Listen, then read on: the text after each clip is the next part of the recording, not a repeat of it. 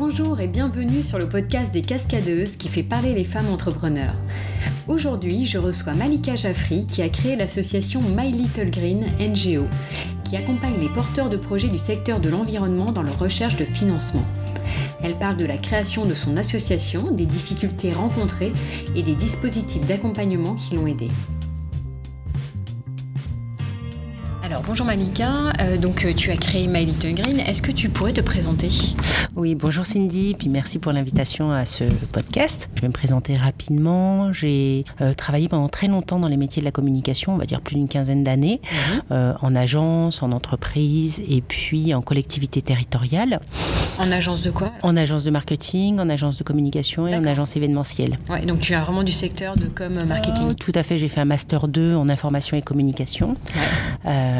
Avec une spécialité euh, communication d'entreprise. Et, euh, et, voilà, mon, mon, premier poste était dans une, dans une structure qui travaillait sur la responsabilité sociale et sociétale des entreprises, qui s'appelle The Body Shop. Ah et puis ensuite, voilà.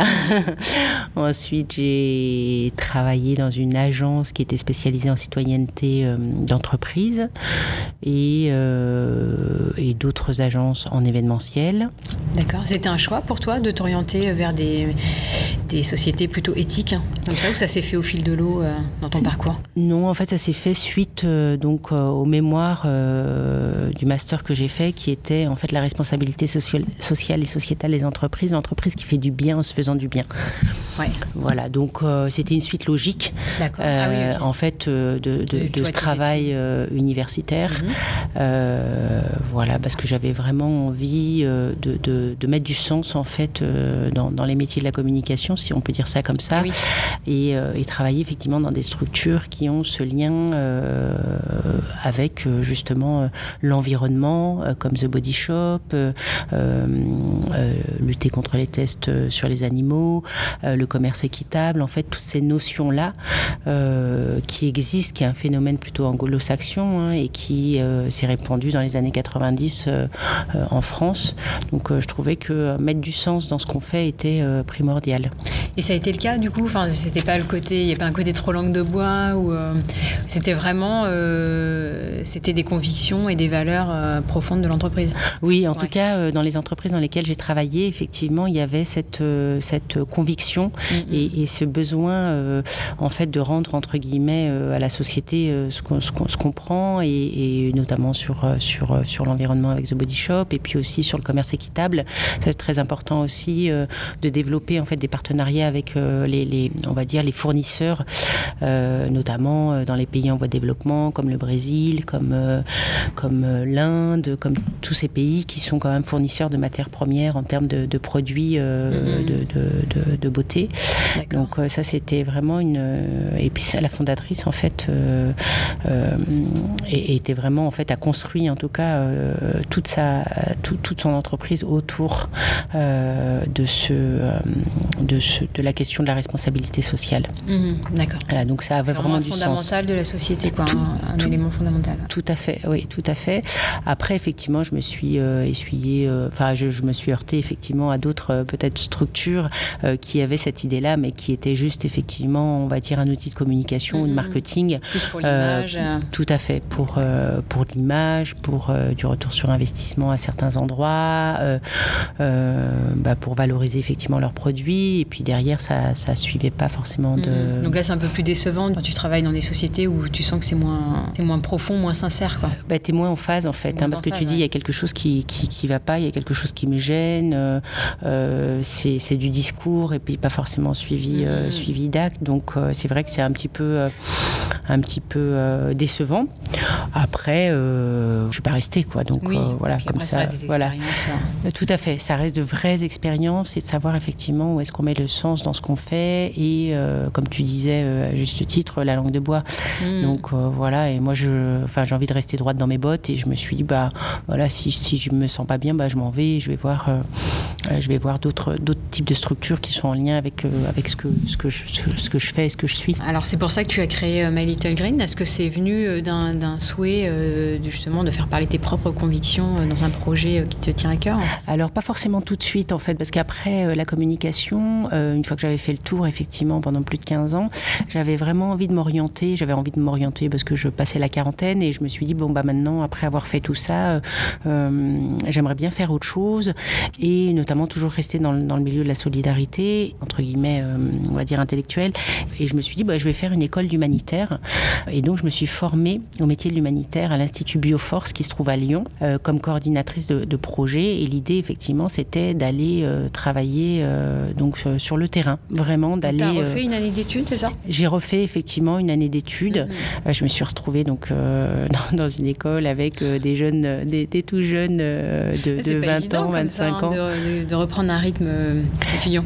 Non, pas du tout. C'est pas, c'est pas évident, surtout qu'en fait, il y a quand même un concours d'entrée. Donc ça, c'est un peu, voilà, j'en étais sortie depuis très longtemps. Donc c'est vrai qu'ils testaient la motivation euh, euh, psychologique, on va dire physique aussi, puisqu'il y avait des tests sportifs, et puis ah aussi, euh, et puis aussi la cohérence de son parcours, quoi. Donc voilà, donc ça a été un vrai challenge pour moi de pouvoir intégrer cette école. Et ça t'a plu du coup, cette année Ça a été, c'était très très riche. C'est ce que disent les, dirigeants de cette école, c'est une première mission humanitaire en fait cette mission-là, parce qu'on est frotté effectivement à différents types de personnalités, différentes différentes tranches d'âge, différentes façons de voir les choses, de voir le monde, de voir effectivement les questions géopolitiques, de eh voir ce que c'est que l'humanitaire. Voilà. Aussi sur le monde, sur exactement, exactement. Alors, euh, euh, ce qui était intéressant euh, entre guillemets dans, dans, mon parcours, c'est que j'avais effectivement cette expérience professionnelle plus plus qui m'a permis aussi un petit peu de prendre du recul et puis vraiment de, de, de, me dire je me forme à, un nouveau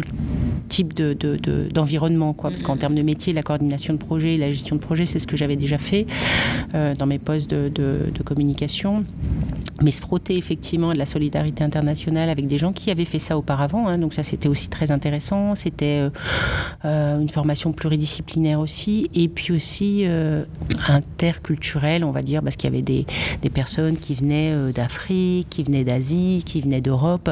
Donc vraiment un brassage culturel déjà pendant la et formation. du monde et de façon de faire. Complètement. Donc voilà, à l'issue de cette formation, bah, je suis partie sur le terrain. Alors je suis pas partie comme coordinatrice de projet. Euh, je suis partie en fait comme euh, responsable des ressources humaines et, des finances, euh, un background que j'avais déjà à travers mon expérience dans la communication. Et donc je suis partie pour une grosse organisation, donc en Centrafrique, en Tunisie pour le programme libyen, en Irak aussi. Donc vraiment du terrain d'urgence et du terrain de développement, du terrain aussi post-conflit. voilà, avec toujours l'idée d'être dans l'accompagnement, d'être dans la solidarité. Après des expériences qui qui sont pas forcément très faciles. Non, c'est euh, sûr. Voilà. dans, des, euh, pays euh, pas évidents. Tu avais déjà voyagé avant ou c'est la première fois que tu partais comme ça sur le terrain Sous cette forme, sous cette forme, oui, c'était la première fois que je partais vraiment là. Après, j'ai beaucoup voyagé. En fait, c'est un petit peu mon ADN, c'est de partir, de voyager. voilà, je suis d'origine marocaine, donc l'été, on partait souvent, voilà, à travers bourlinguer, à travers la France, l'Espagne et le Maroc. Mmh. Donc vraiment avec du terrain euh, plus plus. Euh, et après, bah, des voyages euh, backpack, donc voilà, avec cette notion de rencontre des habitants, de rencontre plus authentique, voilà, plus authentique. tout à fait, tout à fait, tout à fait, et une vraie rencontre avec avec les habitants. Donc ça, c'est vraiment quelque chose entre guillemets qui, que je savais faire, hein. mais après de se frotter professionnellement, ça c'est encore une autre dimension. C'est-à-dire, c'était un peu joindre l'utile à l'agréable. Je travaillais sur le terrain, mais en fait, euh, c'est encore une autre étape de sa vie. Euh, Quelles difficultés tu as rencontrées sur le terrain? En fait, de me retrouver, par exemple, pour ma première mission, euh, dans un hôpital pédiatrique hein, d'enfants ah qui souffrent en fait de malnutrition, de palud, de problèmes de santé très graves. Hein. effectivement, émotionnellement, hein. tout à fait. On prend une charge émotionnelle très très mmh. forte. et puis après, ben, travailler effectivement aussi avec un personnel local, donc avec une autre façon de travailler, de voir les choses. Donc ça, c'est aussi, voilà, après se retrouver euh, enfermé euh, avec effectivement d'autres expatriés de diverses origines et puis avec un couvre-feu. Euh, voilà, j'étais la seule femme femme dans un milieu d'hommes. donc là aussi, j'avais pas le droit de sortir toute seule. Donc ça voulait dire qu'il fallait que je motive mes, mes, collègues, ou en tout cas mes, mes colocataires, parfois à prendre l'air le dimanche. Voilà. voilà. Donc ça, ça a été une, une expérience assez forte. Et puis bah, après aussi bah, l'Irak où ça a été aussi post-conflit, où ça a été, là c'était un peu travailler sous les bombes, j'exagère, mais c'était un peu ça. Voilà. Et puis, euh, et puis en rentrant en fait de ces missions humanitaires très dures, euh, je me suis posée un peu et je me suis dit euh, que j'avais vraiment envie de travailler en fait sur la coordination de projets, la recherche de financement, ce qui était effectivement le cœur de mon métier parce que je m'en étais éloignée un peu. Et donc je suis partie au Burkina Faso, un pays que je connaissais parce que j'y étais déjà allée à plusieurs reprises, pas dans le cadre du travail, mais dans le cadre du, du plaisir culturel. Et là, j'ai travaillé en fait dans un orphelinat qui se trouve à la périphérie de, de, Ouagadougou.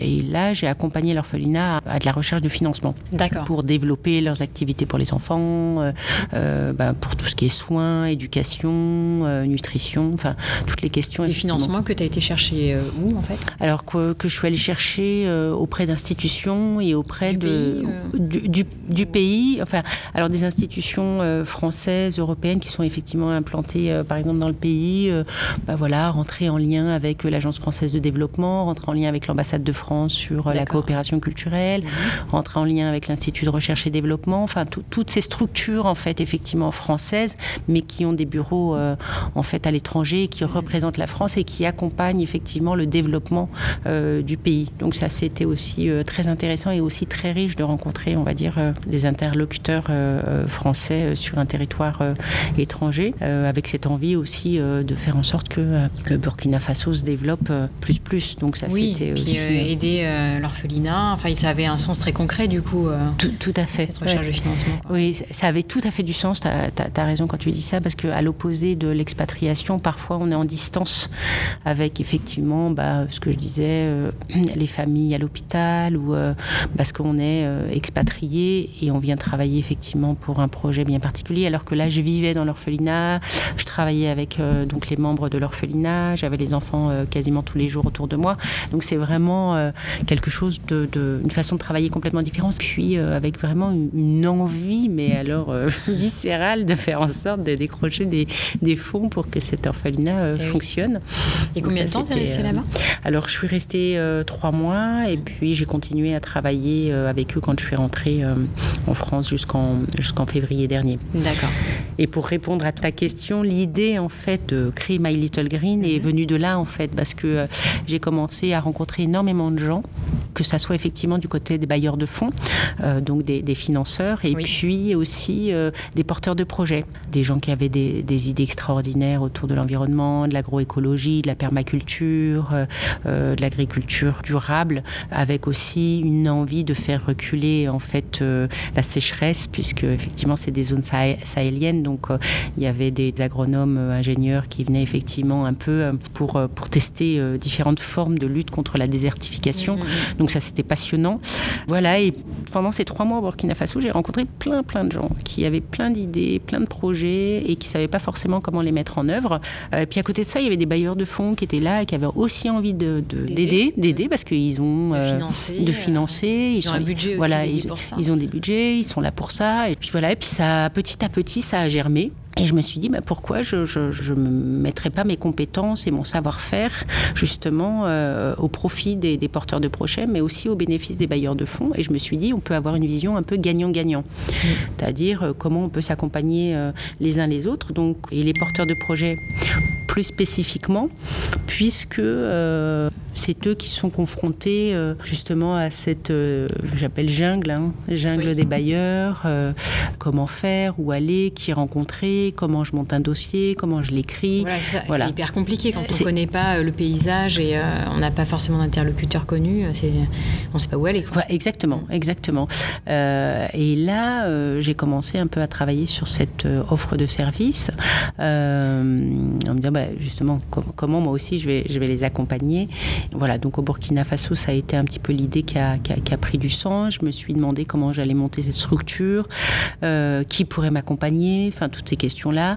et puis j'ai un peu tâté le terrain avec donc des, des, personnes que je connais, enfin à Londres, à Bruxelles aussi, parce que je me disais bah, des financements européens et internationaux, effectivement, quand on veut travailler sur une dimension internationale, c'était aussi important d'avoir des relais. Euh, donc bah, j'ai la chance d'avoir euh, deux amis qui ont été, qui m'ont dit Banco, on t'accompagne, euh, même si nous on a à côté en parallèle une famille du travail, mais ton idée est chouette et c'est bien effectivement d'apporter sa pierre à l'édifice de cette façon-là, parce qu'on n'est pas des spécialistes de l'environnement, on n'est pas des bailleurs de fonds, mais en même temps, eh ben on a aussi entre guillemets des choses à faire.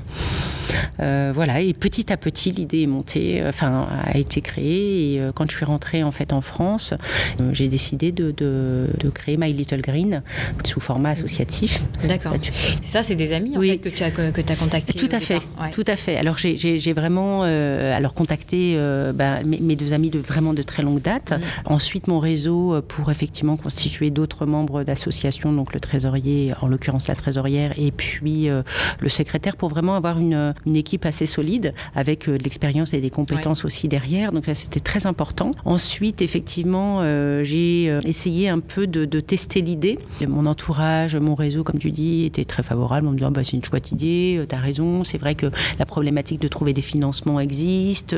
Après, c'est vrai que au fil de l'eau, je me suis rendu compte qu'au-delà effectivement de, mettre en relation en fait les porteurs de projets et les bailleurs de fonds, on se rend compte que les porteurs de projets aujourd'hui, enfin ceux auxquels je, suis confrontée, sont passent au moins 60 à 70% de leur temps à chercher des financements, alors qu'ils pourraient être concentrés sur leur activité et sur leur force en eh fait.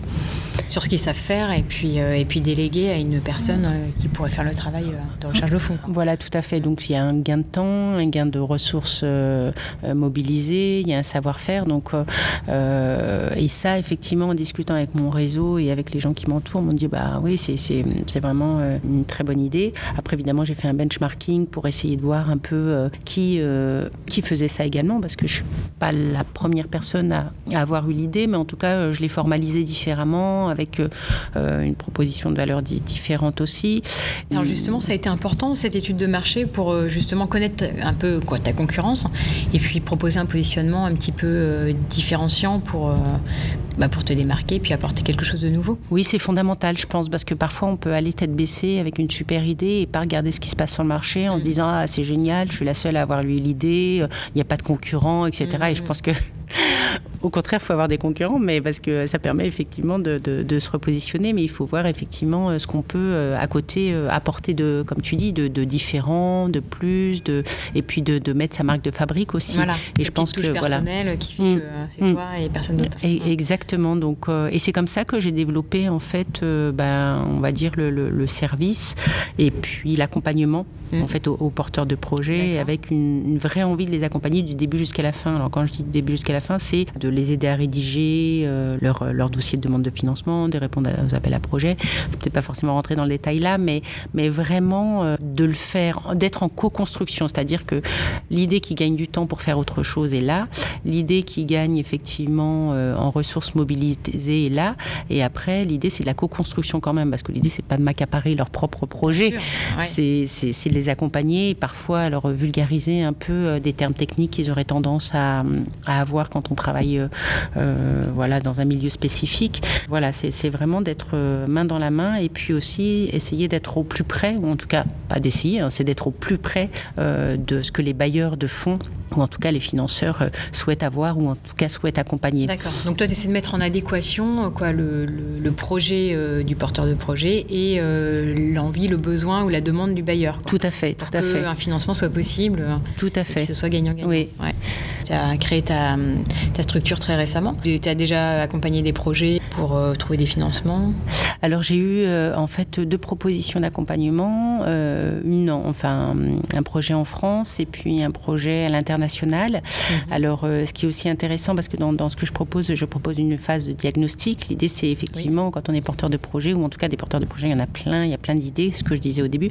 Après l'idée c'est de savoir effectivement si c'est une idée qui va être viable, pérenne et puis et puis voilà selon des critères d'évaluation hein, qui, sont, qui sont proposés, de savoir effectivement si c'est un projet qui va pouvoir être finançable. Et ça, ça m'a permis aussi, eh ben, avec ces deux projets, de voir ce qui était possible de faire ou pas. Donc le projet en France a été écarté aussi pour des raisons de maturité de projet. Et puis l'autre projet qui est à l'international est en, est, en, est en cours. Donc on est pas mal en aller-retour parce qu'il y, y a une grosse, on va dire, différentes personnes, que ce soit en France ou en Afrique, qui travaillent sur ce projet. Donc là aussi, il y a de la coordination, mais là, ça, je leur laisse gérer. Euh, c'est pas forcément si facile quand, quand on est autour de la table.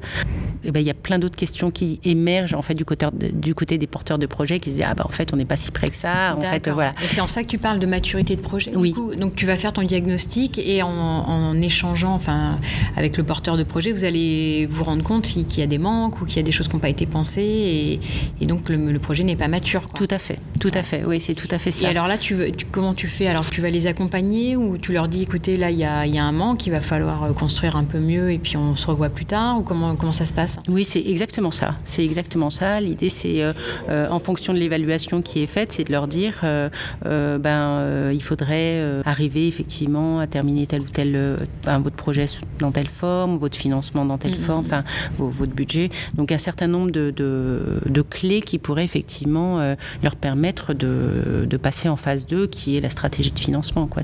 C'est vraiment d'avoir. Je trouve que c'est dommage en fait euh, d'aller tête baissée euh, chercher des fonds parce que ça prend du temps et de l'énergie. Et, et, puis pour avoir des retours négatifs. C'est ça, si le projet n'est pas béton et voilà. qu'on n'est pas sûr à 100% de, de, ce qu'on a fait, c'est dommage. Il faut pas laisser une part de hasard en fait qui fait que ça pourrait ne pas marcher. Quoi. Exactement, parce qu'en fait, il faut savoir que euh, quand on est euh, près des, bailleurs de fonds, il y a des, critères d'éligibilité, donc il ne faut pas passer à côté. Mm. Euh, par exemple, ben, juste pour citer une anecdote, justement, j'ai des copains qui avaient un super projet, qui était vraiment très très bien ficelé, et puis en fait, ils avaient oublié de mettre un document administratif dans le dossier et ça a été retoqué. Ah oui, donc pour, voilà, pour, pour des choses comme ça, donc il faut être rigoureux, vigilant. Aussi, la part d'autofinancement n'était pas assez importante au regard en fait du budget euh, euh, total. Donc là aussi retoqué. Euh, enfin voilà, c'est le genre de choses que toi tu vois avant qu'un dossier parte pour une demande de financement, que tu peux vérifier, d'où dire bah attendez il manque tel formulaire ou, ou là vous n'êtes pas assez solide sur votre réponse. C'est le genre de choses que tu vas pouvoir diagnostiquer. Tout à fait, tout à fait. Ça c'est vraiment des choses que je vais pouvoir faire. et puis on est plusieurs à pouvoir effectivement accompagner le projet. Et puis aussi je pense que la prise de recul est intéressante. C'est-à-dire que les porteurs de projet ils sont un peu dans leur on, est, on l'est tous, hein, dans, le, nez dans le guidon, et on est plus sur des activités, sur effectivement euh, euh, l'impact que le projet va avoir. Euh, est-ce qu'on atteint l'objectif? Le porteur est, concentré là-dessus. et c'est vrai que le document administratif ou, la part d'autofinancement n'a pas été réfléchi de la, de la meilleure façon. Donc, My Little Green est là pour vraiment accompagner avec cette prise de recul, ce temps justement d'analyse, ce mm. temps de relecture. Et c'est vrai que tout ce qui est administratif, ça rebute énormément de personnes. Enfin, je veux dire, c'est tellement lourd, ces dispositifs qui sont compliqués. Euh, on peut comprendre aussi qu'il y a des gens qui passent un peu vite en disant bon allez je mets ça euh, et puis on verra si ça passe ou pas alors que c'est une erreur parce que c'est vraiment euh, une étape à pas rater quoi. Tout à fait. Financement, Tout à fait, tout à fait. Parce qu'il faut savoir que c'est pas forcément pour embêter le porteur de projet quoi, c'est que simplement voilà une sorte de comme tu disais de rigueur administrative de la des bailleurs de fonds et ils ont aussi à justifier où va l'argent pour les bailleurs institutionnels. Hein, je parle, hein, c'est de l'argent public donc forcément derrière bah, il y a une justification à pouvoir euh, euh, expliquer pourquoi on a aidé tel ou tel porteur de projet. Et toi, idéalement, euh, quel type de projet t'aimerais accompagner? Enfin, Est-ce que tu as, des, as des inclinations pour des domaines particuliers où il y a vraiment des structures qui te plairaient alors, euh, en fait, j'ai fait un focus sur l'environnement. Euh, alors, j'aurais adoré effectivement aussi accompagner des projets éducatifs ou des mmh. projets autour de la santé. Et je, vraiment, j'ai fait un focus sur l'environnement parce qu'il y, a une, il y a une urgence effectivement à être solidaire. Mais euh, je crois que l'environnement aujourd'hui, c'est l'affaire de tous. On est tous concernés par ça. On voit que ben, il y a un impact très négatif à certains endroits. Et c'est les porteurs de projets qui ont pas forcément le plus d'aide ou d'accompagnement parce qu'il y a un pourcentage en fait de financement qui sont pas qui est pas forcément dédié à l'environnement. Donc là, je me suis dit qu'il y avait des choses à faire, à porter. Après, pour revenir à ta question de plutôt de précision, alors j'ai pas non, j'ai pas d'appétence sur par exemple le réchauffement climatique, l'agroforesterie, la mmh. permaculture ou autre.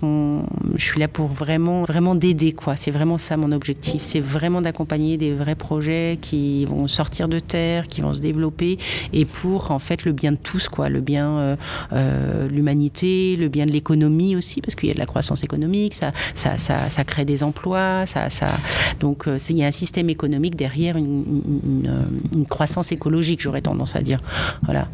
Est-ce que tu penses que ça pourrait être plus facile aujourd'hui pour un porteur de projet dans le domaine de l'environnement d'obtenir des financements du fait que ce soit un sujet d'actualité très fort et qu'aujourd'hui les consciences s'éveillent sur sur l'environnement.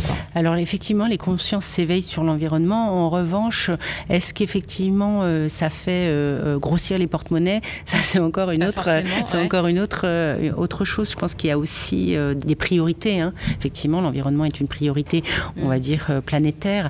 Après, il y a d'autres priorités et c'est là qu'il faut jauger effectivement et c'est là que c'est important d'aller voir les bonnes personnes au bon endroit en fonction en fonction du projet, parce que je pense qu'il y a aussi des enveloppes qui sont dédiées mais qui ne sont pas dédiés sur l'environnement euh, au sens euh, large du terme. Est-ce que tu as rencontré euh, des freins, des difficultés pour l'instant, ou est-ce que les choses se déroulent assez naturellement pour monter ton projet? Oui, depuis, depuis le début, bah, il y a des choses qui se sont faites, on va dire, de manière naturelle, notamment quand tu parlais de réseau. Ben, écoute, j'ai pu, grâce, grâce à My Little Green, développer, on va dire, un, réseau à Marseille que je n'avais pas forcément avant, déjà parce que j'étais beaucoup en voyage. Donc là, d'avoir posé mes valises l'année dernière et d'avoir mis en place euh, euh, My Little Green, ça m'a permis vraiment de, euh, beaucoup de personnes qui m'ont facilité la tâche, qui m'ont donné des contacts. Ensuite, j'ai été aussi accompagnée par, par le dispositif Orange Femmes Entrepreneuses, qui est un chouette dispositif et qui met à disposition des salariés sur des compétences bien spécifiques. Voilà, là j'ai été accompagnée en, communication numérique, en, en, marketing, en, offre de services. Donc, là, il y a eu... des salariés euh, d'Orange qui avait des compétences pour t'aider euh, à construire ton entreprise. Tout à fait. Et qui euh, accompagnait une dizaine de, de, start-upeuses, femmes, avec cette vraiment de volonté de faire grandir, entre guillemets, les femmes entrepreneuses. Donc, et ça, ça a été vraiment aussi très riche, puisque là, j'ai rencontré d'autres entrepreneuses. Et puis aussi que j'ai pu travailler, on va dire, de manière, on va dire, régulière, parce que quand on est porteur de projet, ou en tout cas créateur, on a aussi parfois cette problématique d'être seul, parce que mm. même si je suis accompagnée par l'association, mais il y a une, parfois la solitude du créateur qui peut être aussi un peu pénible euh, parce qu'on a tout à faire. Quoi. Oui, des fois, avoir, euh, avoir des conseils de personnes qui savent, euh, ça fait du bien. Bah oui, d'avoir des rendez-vous réguliers, mm-hmm. d'avoir une boîte à outils parce que bah, grâce à ces personnes-là, ben, voilà, j'ai réussi à avoir une boîte à outils qui m'a permis d'avancer. Alors, en tant que repreneuse, vers qui tu t'orientes tu pour te sentir moins seule, pour rencontrer des femmes comme toi entrepreneurs ou, ou obtenir des conseils, des astuces ou simplement partager? Il y a, on va dire, euh, des réseaux surtout, euh, réseaux de femmes en fait, de femmes entrepreneurs, euh, de femmes start-upeuses. Donc par exemple, il a intégré un réseau qui s'appelle Force Femmes, qui aussi est dans l'accompagnement. Il y a des ateliers, il y a des réunions, il y a des rencontres, qui permet effectivement aussi d'être vraiment aussi accompagné de manière pas forcément régulière, mais en tout cas quand on en a besoin. Après, il y a aussi Potentiel, hein, où j'ai rencontré aussi des personnes intéressantes. À Marseille, hein, à Marseille tout à fait. Euh, et là, il y avait des ateliers. Par exemple, j'ai fait un atelier euh, études de marché. Ils ont d'autres ateliers qui sont très intéressants. Donc là, il faut adhérer effectivement à, potentiel. Et puis ensuite, euh, il y a aussi l'accompagnement personnel. Il, y a des ateliers avec d'autres personnes. Et ensuite, il y a du face-à-face. donc, ce qui est intéressant. moi, je trouve que quand on crée sa structure, il me semble que c'est essentiel. Déjà pour tester, pour rencontrer des gens, pour activer son réseau, pour se dire est-ce qu'on est sur la bonne voie, euh, rencontrer des gens qui font la même chose que soi, des gens qui sont aussi complémentaires, qui peuvent aider dans d'autres domaines. Donc ça, vraiment, moi, ce que je dis, c'est vraiment de ne pas rester dans son coin et devant sa feuille blanche ou son ordinateur. En fait, son projet, c'est vraiment essentiel. Et puis même, voilà. du coup, le réajuster euh, si besoin et, affiner ses, propositions. Vous verrez, euh, à travers la création, il y a aussi bah, tous les gens qui vont aussi critiquer un peu le projet, qui ah vont dire ah non. Et ça t'arrive alors bah, Oui, ça, ça, arrive. Alors pas sur celui-là, mais ça m'était déjà arrivé sur une autre idée de projet. En fait qui est resté justement à l'état d'idée parce que j'étais confrontée à une critique massive et ça, ça, ça m'a un peu découragée. Donc je pense qu'il ne faut pas se décourager quand on a une idée, il faut vraiment la tester jusqu'au bout et puis prendre les personnes bienveillantes autour de soi. C'est pour ça que quand on intègre des réseaux, c'est aussi des, personnes qui sont assez bienveillantes et qui vont pas forcément critiquer, mais ou bien critiquer de manière favorable. Tu aurais soumis ton idée à d'autres types de personnes justement plus bienveillantes. Est-ce que ça t'aurait permis d'aller au bout de ton projet? Je pense, oui. Si j'étais, si j'avais euh, effectivement euh, amorcé euh, bah, un réseau et aussi les professionnels, par exemple, bah, je parle de, par exemple, d'aller rencontrer des gens à la CCI. En fait, de maturer le projet, alors d'avoir l'idée de, et de le construire un petit peu avant de, peut-être de le proposer en, idée comme ça. Bah, j'ai une super idée, je vais faire ça, etc. Parce que c'est vrai que c'est facile de casser une idée naissante. Par contre, quand dès que tu as les arguments pour contrer en fait les injonctions, oui, bien sûr, oui. c'est tout de suite plus facile de, persuader. Mais en fait, on est déjà dans une démarche de, séduction, de persuasion. Euh, et exactement. Dès l'idée même. Oui, exactement, exactement. Et là, on a, comme tu dis, en fait, hein, tu as tout dit, c'est qu'on peut effectivement être en capacité de répondre à des gens qui vont vouloir un petit peu saboter euh, le, euh, notre idée. et, en même temps, il faut en parler parce que c'est un peu. si on n'en parle pas, bah, on ne sait pas. Et si on en parle, on a peur d'être critiqué. Donc, il faut vraiment bien jouer. Voilà aussi. aussi. Et c'est pour ça que je parlais d'autant plus des réseaux et notamment des réseaux de femmes aussi, parce que euh, pas que j'ai rien contre les hommes, bien au contraire, mais simplement je dis qu'il y a aussi une bienveillance euh, et puis une façon et une façon de voir les choses, une façon de construire, euh, je pense, une activité, une entreprise différente. En fait, des astuces qu'on peut vite se partager de manière bienveillante, comme on peut partager une astuce parce que le petit est malade ou que la maîtresse, une sorte de voilà, entre femmes, on a à peu près les mêmes difficultés. Tout à fait. et c'est vrai que c'est quand même plus simple. On va dire qu'on se comporte un peu mieux. Et puis après, moi, je trouve qu'on est euh, en France, hein, euh, je le dis parce que c'est là, là, où je crée, mais euh, c'est en fonction du statut aussi. Il y a plein de dispositifs. Il y a des dispositifs d'aide à l'accompagnement. Pour des associations, il y a des subventions. Pour des startups, bah, il y a des dispositifs en fonction, effectivement, de son activité innovante ou pas innovante. Enfin, là, il y a vraiment, vraiment, vraiment de plus en plus de, de, structures et d'aide. Alors ça, il faut vraiment pas hésiter à demander. Quoi. Il faut vraiment, vraiment pas hésiter à demander. Alors, tu dis aide, accompagnement. Accompagnement, oui, oui, coaching. Il ne faut pas rester seul. Et, et c'est vrai qu'ils sont là pour mm. ça. bien sûr. Et c'est super enrichissant. Bien sûr. Façon, bien sûr. Et puis parfois aussi, alors peut-être dernière chose, c'est que quand on, et ça je m'en suis rendu compte là, par exemple quand on est, euh, là je travaille sur mon budget prévisionnel et en fait, euh, voilà, il y, a des moments où on bloque sur quelque chose, et ben passer à autre chose. Voilà, euh, laisser, laisser de côté parce que ça, ça devient après obsessionnel et puis on veut faire que ça pour faire autre chose après. Et moi j'ai vraiment fait les choses comme ça en me disant je fais les choses étape par étape de façon à bien construire l'activité, mais je me suis rendu compte que ça a été un peu contre-productif parce que parfois j'étais focus sur quelque chose et qui euh, justement, ce que je propose aux porteurs de projets, c'est d'avoir du recul. et là, j'en avais plus. Donc, je me disais, oh là là là là, ça va pas du tout. Donc, euh, voilà. Et là, en fait, le fait de, dire on peut tout faire à la fois, c'est possible, simplement en laissant décanter les choses. C'est pas parce que vous n'y arrivez pas, euh, que vous êtes face à un obstacle, que ça y est, ça remet en question votre projet. Tout à fait. Et puis, en plus, il faut pas vouloir que tout soit parfait tout de suite. Quoi. Les choses, on les construit par étapes, on revient dessus, on réajuste. Tout à fait. lâcher prise un moment et puis dire, bon, allez, je passe autre chose. exactement. Ouais. et puis, distance. Voilà. Et puis euh, il faut y aller, il faut se lancer. À un moment donné, je me disais bon, oh là là, mais ça, ça, ça, ça, ça va pas, ça va pas. Et puis je me disais oh là là, je suis euh, sur le bord de la falaise, il va falloir que je me jette. Et puis j'ai une de mes copines qui m'a dit oui, mais tu vas te jeter de 15 cm, donc euh, c'est pas grave. Parce que du coup, tu vas te relever. Bien cadré, mais oui, voilà. Donc c'est pas grave, c'est pas grave si bah voilà le porteur de projet que tu as décidé d'accompagner, bah il va pas jusqu'au bout, bah c'est tu auras testé. par exemple, bah, les deux les, deux prospects euh, en France et au Burkina Faso, bah, voilà, c'était aussi, bah, j'y suis allée et puis bah, il y a des réajustements, mais c'est la vie.